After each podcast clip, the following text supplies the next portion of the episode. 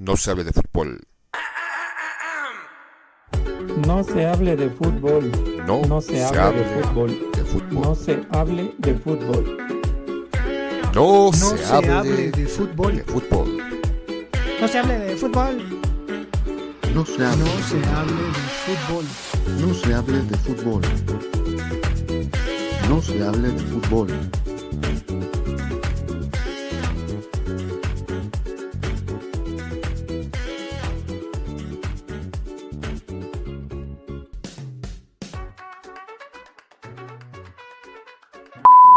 Quitan a Osorio y te dan a ti la selección, ¿te atreverías a decir que serías campeón del mundo? 12 años. Su momento. En este, en este yo- momento. Sí, puede ser, si me dejan 12 años. Pero si el árbitro te va condicionando y te va metiendo con, con faules que no hay, o que él inventa, y al final te inventa un penal de ese tamaño, pues obviamente te vas del, del Mundial por circunstancias, eh, reitero, que en cuatro partidos que jugamos, tres fueron eh, arbitrajes muy tendenciosos en contra de México.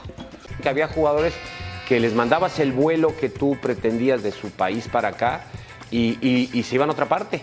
Se tomaban un día más, argumentaban, pretextaban que, pues, que perdieron el vuelo y buscaban enlaces y descubrías que de repente se quedan un día más en un sitio, en un lugar, para hacer un- una, una publicidad. Bienvenidos a No se hable de fútbol. El tema que vamos a tratar de hoy, el día de hoy, de los directores técnicos que ha tenido la selección mexicana. Vamos a saludar al equipo. ¿Cómo están? Pues muy bien, aquí muy chido. Creo que ya tocaba hablar de, de técnicos, siempre hablábamos de equipos y de jugadores. Yo creo que estuvo chido que, que, to- que tocaremos ahora el tema de, de técnicos. Bien, bien, Sila. Eh, está bien, como dice Pedro, que, que nos toque hablar de esta cuestión que supongo terminaremos haciendo corajes porque pues nos acordaremos de uno que otro cabrón que pues al final no dio el ancho, ¿no? No dio el ancho la selección. Bueno, ninguno da el ancho, ¿no? Al final todos terminan en octavos de final en el Mundial y lo que nos interesa pues vale para puro sorbete. Siempre ha habido varios técnicos, ¿no? Siempre unos años ha habido una lluvia como de estrellas que han pisado o se han sentado en ese banquillo. Algunos nacionales y otros extranjeros. De repente, el machismo, tal vez de la sociedad mexicana, de los conductores, locutores o informantes de el deporte, han puesto la llaga en ciertos técnicos que han venido a dirigir a nuestra selección azteca. Y uno de los últimos es Ben Goran Eriksson.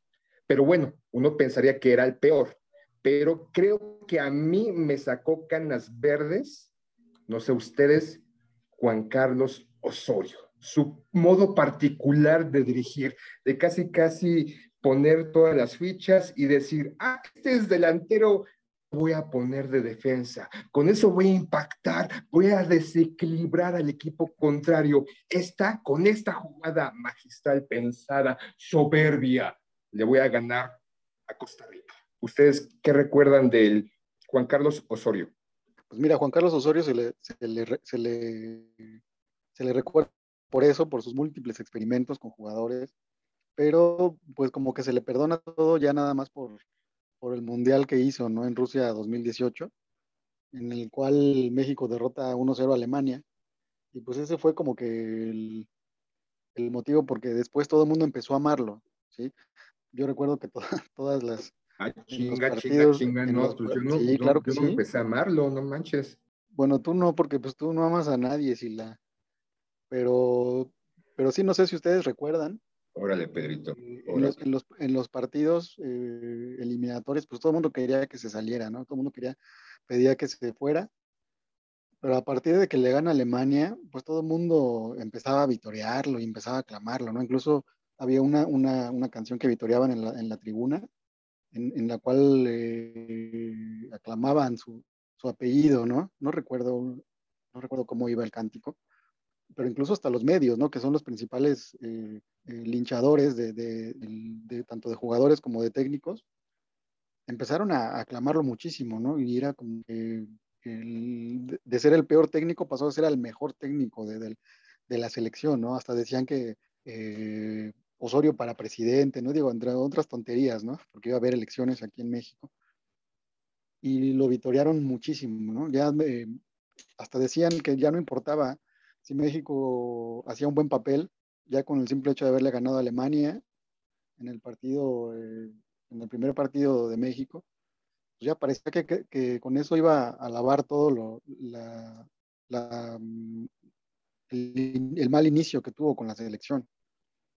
Eso es a mí lo que me tocó ver. A mí tampoco me gustó mucho su desempeño, pero pues en el Mundial yo creo que México no se vio tan mal.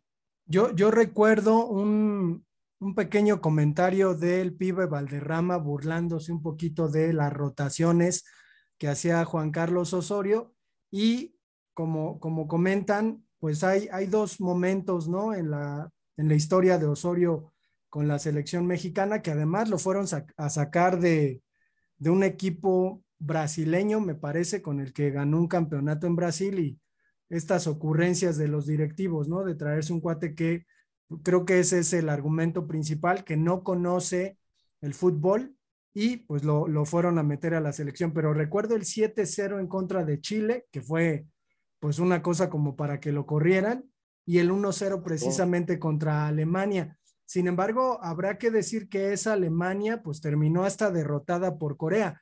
Eh, el Chile y yo fuimos, ¿no? A la zona de, de los fans o de los fanses o de los fans en el Mundial y vimos cómo perdió México 3-0 contra Suecia, me parece, y al final México, pues por suerte, terminó avanzando a los octavos de final. Y me acuerdo que la gente, pues en lugar de, de corear algo relacionado con el, con el, el equipo de, de la selección, agarraron a un pobre cuate asiático que pues ni sabían si era coreano o no, y lo empezaron a aventar al cielo, hicieron un, una bola ahí gigante de miles de personas agarrando al pobre coreano y gritándole, aventándolo para arriba, gritándole, hermano coreano, ya eres mexicano, y el pobre coreano, pues imagínense, espantado ante la multitud que a veces se le, se le ocurre linchar. Pero no sé, no sé también si recuerden un poquito el asunto de la fórmula que tiene la Femex Food de meter digo, creo que ya no lo hace, ahora ha buscado otro tipo de, de, de, fórmulas, pero antes era garantía que el entrenador que quedara campeón es el que iba a la selección, no sé, le tocó al Piojo, le tocó al Chepo de la Torre, le tocó a la Volpe, le tocó a la Puente. Esa era la fórmula, ¿no? De agarrar a un director que supuestamente venía encarrilado y ese director técnico lo que hacía pues era poner como base al equipo del que había quedado campeón y jalar hacia un proyecto o, de, de, años, ¿no? Que normalmente pues es el periodo de cuatro años que se pretende que sea pues el adecuado, pero siempre hay alguna cuestión. Saludamos a Aarón. ¿Cómo estás, Aarón? ¿Y cómo ves esta cuestión de la federación que tenía la costumbre de jalar a eh, a entrenadores que recientemente habían ganado el campeonato. ¿Qué onda? ¿Cómo están? Pues yo acá llegando un poquito tarde, pero, pero bien, todo bien.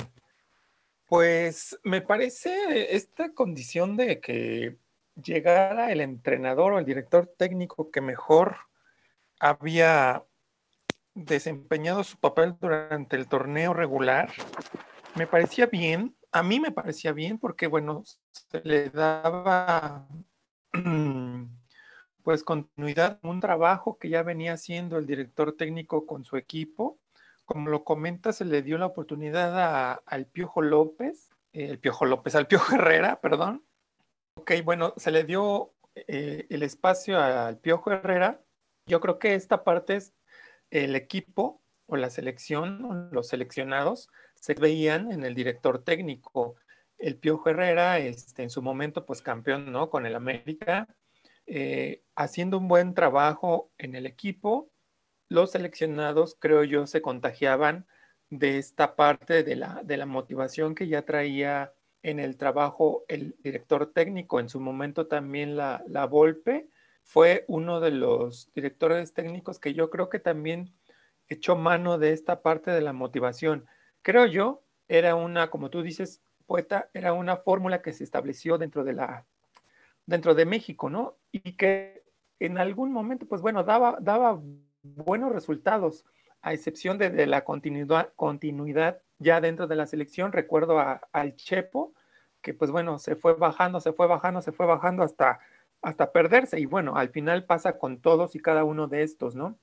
Eh, el Piojo Herrera en su momento pues dio buen, a mi juicio, dio buen resultado, pero pues también, ¿no? Este, situaciones que le, que le invadieron un poquito extra canchas, extra futbolísticas, le dieron las gracias para como director técnico de la selección mexicana. Considero que era una buena fórmula, pero pues bueno, en esta, en este, en esta etapa que estamos viviendo actualmente, pues no, no se, no se estableció así. Y anteriormente con, ¿se acuerdan de este Erickson? Se llamaba el director técnico que también venía de fuera sin, sin haber dirigido a, en, las, en la Liga Mexicana, que fue creo todo un fracaso como director técnico. Yo recuerdo a él un, uno de los casos así excepcionales que no se tomó en cuenta al director técnico de la liga. Sí, yo también eh, concuerdo con Poeta de que esa fórmula, ¿no? De que equipo que, más bien técnico que era campeón, le correspondía entrar a la selección, ¿no? Que de hecho en el, en el proceso de, de Juan Carlos Osorio le tocaba la, la- selección a, a Matías Almeida, que acaba de ser campeón con el Guadalajara y, y finalmente trajeron a, a Juan Carlos Osorio, no sé de dónde, no sé quién, a quién se le haya ocurrido, había sido multicampeón con el Atlético Nacio- Nacional en Colombia. Y pues fue eso, esto fue lo que el, el motivo por el que trajeron a, a Juan Carlos Osorio, que, igual como mencionábamos, no, no, no me gustó a mí tampoco su, su, desempeño. Y hablando de, de Sven Goran Eriksson, pues sí, fue, fue bastante malo. Me acuerdo que, que al tipo le, le dieron una millonada por venir a la selección y decían que, que los entrenamientos eran ponerse a jugar unos con otros ahí en, en una cascarita y pues que na- nadie hacía nada, eh, les daban días libres a los seleccionados y pues el señor se fue forrado de, dinero haciendo nada prácticamente, ¿no? A mí en lo personal, la, la etapa que me gustó de México fue la de la Volpe. Me parece que fue una etapa en la que el, el- equipo mostró mucha personalidad, mucha personal, desde, desde la Copa Confederaciones de 2005, que fue en Alemania, previo al, al Mundial de Alemania 2006, me gustó mucho cómo se veía México. A mí yo, yo creo, creo que pocas veces hemos, hemos visto un equipo tan bien conformado, tan bien estructurado, y era un proceso que ya también venía de años atrás. Me gustó bastante la, la, mm, el desempeño de, de la Volpe. Le dio una, una, personal, una muy buena personalidad al, al equipo. Yo creo que es uno de los, si no es que la mejor etapa, a mi, a mi parecer, del equipo mexicano, ¿no? Porque se enfrentó, puede enfrentarse a Brasil, puede enfrentarse a Argentina, y, eran partidos cara a cara, o sea, no, no, no había una, una hegemonía como suele haberla en, con, cuando México se enfrenta a potencias futbolísticas. México le jugaba a Alemania, a Brasil, a Argentina, a cualquiera que se le pusiera enfrente, y me parece que tenía una, una personalidad que no ha tenido en, en mucho tiempo. Pero, por ejemplo, el Bigotón no fue campeón con su equipo antes de ser este seleccionador, o bueno, este, el, el, el dirigente o el cabeza de la selección nacional mexicana. Si no recuerdan, fue retirado, me parece, del Toluca poco antes de que terminara la jornada y ya lo pusieron en su puesto. Pero si mal no recuerdo también con, con el Bigotón, de repente había como sus bemoles, ¿no? Como que sí ganó este, la Copa de Oro, después en el 2005 la perdió, fue eliminado, tenía ciertos altibajos, ¿no? Y también esta cuestión de que este, su, corbatita, no sé si se acuerdan de la corbatita, creo que era de dragones que utilizó para el Mundial como bala, y de repente esas situaciones, el problema que tuvo con este, Cuauhtémoc Blanco de descartarlo en la selección previamente por la discusión interna que tuvo con él en el América. Pero estamos de acuerdo en que sí le dio cierta personalidad a, a la, a la selección nacional, ¿eh? Yo al Sí, yo creo menos que sí. considero que fue, que fue una de las etapas mejor estructuradas, hablando de equipo. O sea, estructuró muy bien al equipo, le dio, desde mi juicio, le dio un formato de juego a los seleccionados. Eh, Sí, por era un ejemplo, incluso, tocar, como tocar, se dice. ¿no? Pasó caminando las eliminatorias, una de las últimas veces que México quedó en primer lugar de la eliminatoria de la CONCACAF para el Mundial. O sea, sí estuvo, esa parte, pues, estuvo bastante bien. Ya en el Mundial, ciertas situaciones incluso creo que llevó a su, este, a un jugador que no debe estar ahí, o sea, no tenía los blasones o la jerarquía o incluso este, el juego para estar en la selección, que claro, cada seleccionador de repente lleva a ciertos jugadores que dices, ah, caray, ¿por qué están ahí? Claro, pero, pero al final yo creo que ese- esa parte cuenta mucho, ¿no? El, el estructurar, el darle una personalidad a tu equipo, cuenta mucho. Y yo recuerdo mucho el- la Copa Confederaciones en Alemania, ¿no? Creo fue en 2006, donde... 2005. 2005, donde le, le jugaba, pues si no llegamos a esa palabra de tú por tú, sí les, jugaba bien a los equipos en los que se enfrentaba. Y yo creo que también este, eso tiene que ver mucho con, con el técnico, ¿no? Con la, con la direc- dirección técnica que, que esté en, en su momento. Porque, por ejemplo, con, con Hugo Sánchez yo no recuerdo haber tenido o haber visto pues buenos juegos, ¿no? La verdad, yo no, ahí yo creo que fue una de las etapas menos, menos favorables para la selección mexicana, pero bueno, hablando Ahí era de... porque el macho te caía mal por, por su forma de ser, Hugo Sánchez. Es que no Pues le dieron creo. oportunidad a Hugo, yo creo. Eh, su proceso fue bastante corto y, y él, él tenía un- un- un- una planeación a cuatro años, me parece, y, y su, su temporada en, en- en la selección me parece que no fue la suficiente para que él pudiera eh, explotar todo lo que él venía, lo- todo lo que tenía en mente, ¿no? Y cuando lo cesaron de la selección fue más grilla de los directivos que por resultados, porque con el Chepo de la Torre, al, al Chepo, lo, lo- eh, a Hugo lo corrieron por mucho menos de lo que había hecho el Chepo de la Torre, ¿no? En, en cambio, el Chepo continuó y, y por poco y nos deja fuera del, del Mundial, ¿no? Del 2014. Yo secundo esta idea de que la Volpe era un buen director técnico para la selección. Creo que se le cumplió el sueño a la Volpe. De pronto recordamos mucho la cuestión de Cuauhtémoc Blanco y del Chiquis García. Eh, e- esa, esa pifia, pero yo me acuerdo del partido de octavos de final en contra de Argentina y de verdad que México fue dominante y estuvo a punto de ganar el juego. El gol de Maxi Rodríguez, un golazo que pues el propio, el propio La Volpe explica como una pifia de uno de sus defensores, es decir, lo lleva al terreno de lo estratégico y lo asimila. Yo creo que, que La Volpe era un director técnico idóneo a pesar de su carácter y de sus cábalas.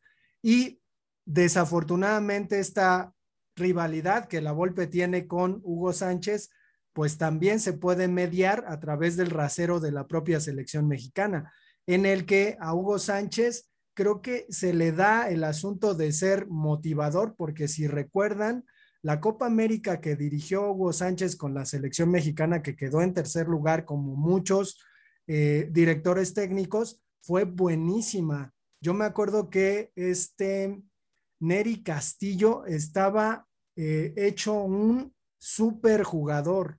O sea, metía goles en donde driblaba, se llevaba a todo el mundo, pasaba pases, ¿no? Muy buenos. Entonces, creo que, como dice Pedro, si a Hugo Sánchez no se le hubiera ocurrido hacerle, eh, que ahí parecía una trampa, ¿no? Hacerle eh, segunda a, a, que se les ocurrió que el director técnico de la selección mayor llevara a la selección preolímpica y que se hizo un desmadre en ese partido de México contra Haití. Recordarán que pues el asunto es que no metía el gol la selección, el gol que lo iba a mandar a los Juegos Olímpicos y al final terminó descalificado. Y ese fue el asunto con el que hicieron que Hugo Sánchez se fuera de la selección mexicana. Y aquí me gustaría mencionar a Hugo Sánchez y traer a colación, me parece personalmente, lo, lo veo así, a uno de los mejores técnicos de la selección mexicana, si no es que al mejor, porque me acuerdo que cuando sale Mejía Barón de la selección mexicana después de un proceso pues muy amplio y además eh, que le dio una personalidad muy grande a la selección, me acuerdo que cuando sacan a Mejía Barón de la selección después de una Copa América precisamente en donde le va muy mal a México, que tenía este jersey con, con el M, la M en el pecho muy feo. Hugo Sánchez dijo, con sus declaraciones que tiene de crack, de crack hígado, quiero decir, dijo, muerto el perro, se acabó la rabia, eh, diciendo que pues se acababa Mejía Barón y que comenzaba una era diferente. No se candidateaba a él porque siempre lo hace, todavía creo que no tenía el título de técnico, pero se acuerdan de la selección de Mejía Barón y de la manera en que nos dio una ilusión, ¿no? De plano, creo que, bueno, nosotros siendo adolescentes y también obviamente la televisión, pues agarró duro a esta selección con un montón de figuras, creo que de las mejores selecciones que ha tenido y le dio una forma de juego en donde yo recuerdo, si México iba a Alemania a jugar un partido de preparación o venía acá a jugar en contra del Salvador en las eliminatorias, siempre el mismo, ¿no? Un equipo que proponía, un equipo que jugaba igual y que pues tenía precisamente lo que uno quiere de su selección, un estilo. ¿Se acuerdan de Mejía Barón? Hugo, este, Mejía Barón, creo que para mí fue una de las mejores selecciones que tuvo, sobre todo por esta condición en que poco a poco fue subiendo su estilo de juego y marcando un estilo ya propio de la selección con una generación de jugadores que últimamente, ¿no? Hace un par de años se habló de la generación dorada de jugadores mexicanos, pero yo creo que en esa época sí era una generación dorada de jugadores, sobre todo por lo logrado en la primera Copa América, que fue de menos a más, ya en algún momento lo planteamos, se, este, y no fue por un mal planteamiento de juego, por, fue por un error al final que la perdieron, pero sin duda Mejía Barón sí tuvo y cuajó una selección pues digna o al menos en la cual uno tenía no solamente esperanza, sino gustaba, sino te generaba, era completa, ¿no? Y con grandes jugadores como este Sague, este Aspe, este, un jugador en la defensa central que ahí no me gustaba tanto, pero bueno, el, el, este, a muchos les pareció uno de los mejores defensas, pero sin duda creo que la selección de, Claudio Suárez, a mí nunca me gustó cómo, cómo defendía, pero bueno, a muchos era como el mejor defensa de la época y durante muchos años fue considerado como uno de los mejores defensas de México. A mí en lo particular no me agradaba mucho su estilo de, de, juego, se me hacía muy tronco, que de repente cometía ciertos errores muy pequeños que podían provocar pues que el partido cambiara completamente su línea, pero bueno, ya es una cuestión muy, muy personal. Sí, así es. Yo también creo que Mejía Barón, Barón le vino a dar una cara pues, muy positiva a la selección. Recordemos que México no, no participó en el Mundial Italia 90, ¿no? Entonces la selección estuvo como, como perdida en esos años. Nadie tenía un referente de la selección. Y de repente llega Miguel Mejía Barón, se presenta en una Copa América en, en, la que llega en Ecuador en el 93, en la cual llega a la, a la final con Argentina, ¿no? Finalmente esa final se pierde dos goles a uno pero es cuando uno, eh, cuando, bueno, yo recuerdo que empecé a, a tener un referente de la selección, eh, con esa selección de Miguel Mejía Barón, con la que fuimos al Mundial de Estados Unidos 94, igual México califica a, a octavos de final y es eliminado en penaltis por, por Bulgaria. Pero sí, sí, sí coincido también en que le dio una muy buena, muy buena cara a la selección y fue como que el, el resurgir ¿no? del, del, de la selección nacional ya en Copas del Mundo, ya en certámenes eh, internacionales como la Copa América. Pero antes de Mejía Barón, habrá que recordar que Menotti, el flaco Menotti, digamos que le limpió el patio para que pudiera hacer su selección, ¿eh? porque como bien dice Pedro, no teníamos competencias internacionales desde 1990, ¿no? Desde Italia 90, desde donde se suspende la selección. Entonces, para el 93 392, pues ya tenemos permiso de la FIFA para participar en actividades o en torneos internacionales. Y es ahí donde llega Miguel Mejía Barón a tomar seleccionados que ya había trabajado César Luis Menotti, como por ejemplo Jorge Campos, eh, quien más, Joaquín del Olmo, creo que también ya había sido observado por este Menotti. Y obviamente, pues bueno, Mejía Barón, más, con, más conocedor de la Liga Mexicana, de los jugadores mexicanos, pues obviamente él ya tendría o ya tenía más experiencia en esta parte de saber a quién llamar, saber a quién este, colocar en ciertos lugares de, la, de las posiciones de la selección para poder tener un buen, un buen juego. Y ahí con la expectativa de no tener nada, llegamos con una gran expectativa. ¿Por qué? Porque la selección mexicana ya vuelve a participar en torneos eh, internacionales y uno muy grande, ¿no? En el de la Copa América 1993, donde pues obviamente nunca se había jugado ahí y el hecho de tener la, la, invitación a un torneo tan grande o tan importante de Sudamérica era este, pues más la expectativa de ver a una selección, llamémosle una nueva selección mexicana en un torneo internacional que no era de CONCACAF, que era rozarse con Brasil, con Alemania, con Perú, con, con todas las selecciones del el Cono Sur. Ya no solo con Honduras, ya no solo con Jamaica, etcétera. Entonces era como aún más grande la expectativa y yo creo que el tener buenos resultados llegó a, generar esta identificación del aficionado con la selección y amarró, hizo un clic completamente este, emocional, digámoslo, del aficionado hacia la selección, tan así que llegaron a, México después de haber sido, pues bueno, de haber perdido la, final contra Argentina, llegaron a México y fueron recibidos pues como si hubieran ganado el campeonato, ¿no? O sea, no, no fue un recibimiento de, ahí están en el aeropuerto, sino que fue un recibimiento muy grande, no sé si recuerden, pero bueno, sí, Mejía Barón dio, eh, digamos que puso piedras importantes en esta construcción de la selección mexicana, pero yo ahí pongo un paréntesis que Flaco Menotti comenzó a poner la primera piedra de esta construcción.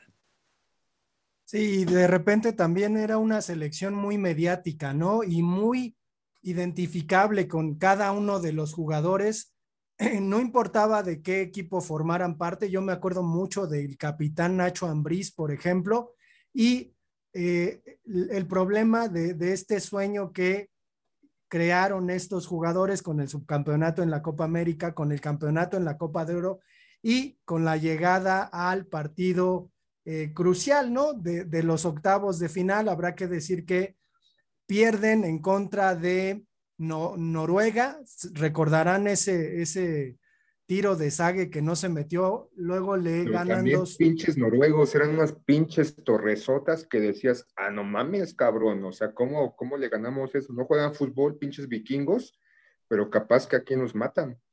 Pues sí, luego le ganan 2-1 a Irlanda, empatan 1-1 con el subcampeón a la postre Italia y llegan con Bulgaria y hay un asunto aquí, ¿no? Que todos nos conocemos y hasta hay un chiste de que Mejía Barón se guardó los cambios, después con el tiempo comienzan a decir que en realidad eh, querían meter a Hugo Sánchez para los penaltis, Jorge Campos dice que a Hugo Sánchez se le arrugó, que ya no quiso meter, eh, entrar para tirar los penaltis porque le dio miedo, pero el asunto que me, me interesa comentar es que normalmente buscamos en el director técnico los errores como para justificar la descalificación, ¿no? Es decir, cada técnico a lo largo de nuestra historia, pues tiene errores, no sé, puente meter a Lara en el partido contra Alemania para que Lara hiciera una estupidez y los alemanes metieran el gol del gane en esos octavos de final.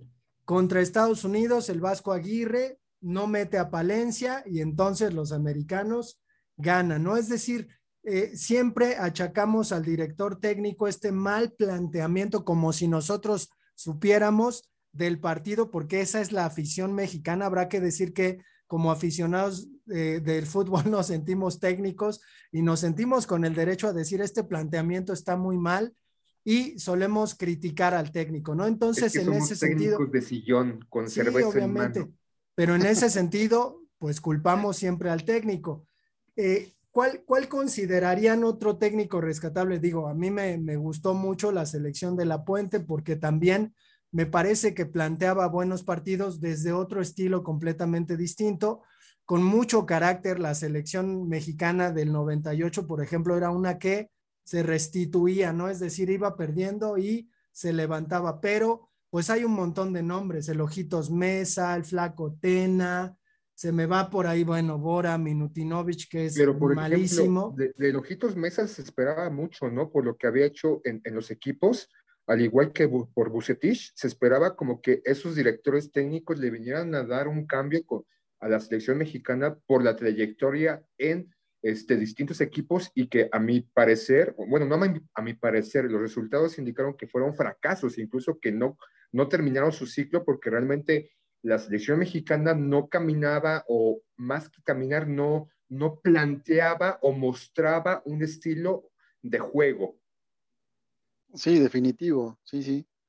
Sí, yo también eh, me recuerdo a, la selección de Manuela Puente, que pues sí, le dio una cara, eh, sí, distinta a la selección, pero también recuerdo que previo a al Mundial Francia 98, pues se hacían comentarios de que la selección iba a quedar eliminada, que nos iban a golear, que Corea nos iba a meter tres, y ya no pensaran ni en Bélgica ni en, Holanda, porque nos iban a meter cinco o seis, ¿no? Me acuerdo que los partidos de esa, eliminatoria, no recuerdo bien cómo, cómo fue. México pues, casi siempre ha, ha pasado bien las eliminatorias, pero en los partidos preparatorios, los partidos previos al Mundial, recuerdo en especial uno que México juega contra Noruega y nos meten 5-0, y después vamos contra, creo que Bélgica y también creo que 4-0, algo así, eh, a, a- a días de comenzar el Mundial, y se escuchaban muchas, muchos comentarios eh, muy adversos, ¿no? De que no queríamos casi casi ni ver los partidos porque por la vergüenza de cómo nos iba a ir en el mundial, ¿no? Al final, pues México hizo un, un mundial pues aceptable, como siempre lo hace, eh, llegando a, octavos de final y eliminados, siendo eli- eliminados por, por Alemania, que México, México dominó ese, todo ese partido. México pudo haberle metido tres a Alemania, pero por fallas, eh, finalmente caímos y, no, no, no llegamos a lo que fue el, tan ansiado quinto partido que desde entonces se ha, eh, se ha hablado tanto de él y que nunca, nunca hemos podido llegar en un mundial fuera, fuera de México. Yo que me quedaría también con las, con el director técnico que en algún momento dirigió la selección mexicana, que fue Javier Aguirre, con, pues me, llenó mucho el ojo con ese juego ante Italia, donde Jared Borghetti mete el gol del empate o el, gol de cabeza, que para mí fue un, magnífico gol frente a Italia. Y creo que también esa selección merece un poco de reconocimiento.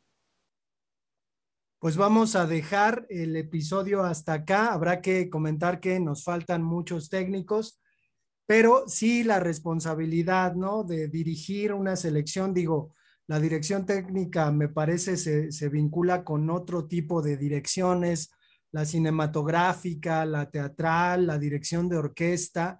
Al final creo que eh, el director pues tiene la responsabilidad de que no se vea mucho su mano y su trabajo, ¿no? Y creo que hay algunos directores técnicos que, que tienen mucho ego, ¿no? Y que se, se levantan el cuello y hay otros que pues son motivadores y que intentan eh, pues darle, ¿no? Una personalidad a sus equipos. Pero bueno, pues el, el tema queda para, para después a lo mejor retomar un poquito más ya con algún caso en particular, pero pues les recordamos que tenemos correo electrónico, no se hable de fútbol arroba gmail.com. Les recordamos que estamos haciendo una versión distinta de este podcast que se llama No se hable de México en el Mundial, en donde no solo hablamos de fútbol, sino que también hablamos de cosas de mexicanos, así literalmente cosas de mexicanos.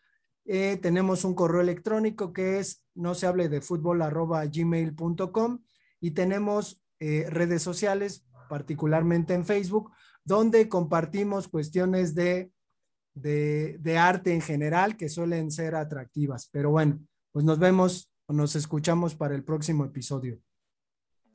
No se hable de fútbol. No se hable de fútbol. No, No se, se hable, hable de fútbol. de fútbol. No se hable de fútbol. No, No se, se hable, hable de fútbol. de fútbol. No se hable de fútbol. No se hable No de se fútbol. hable de fútbol. No se hable de fútbol. No se hable de fútbol.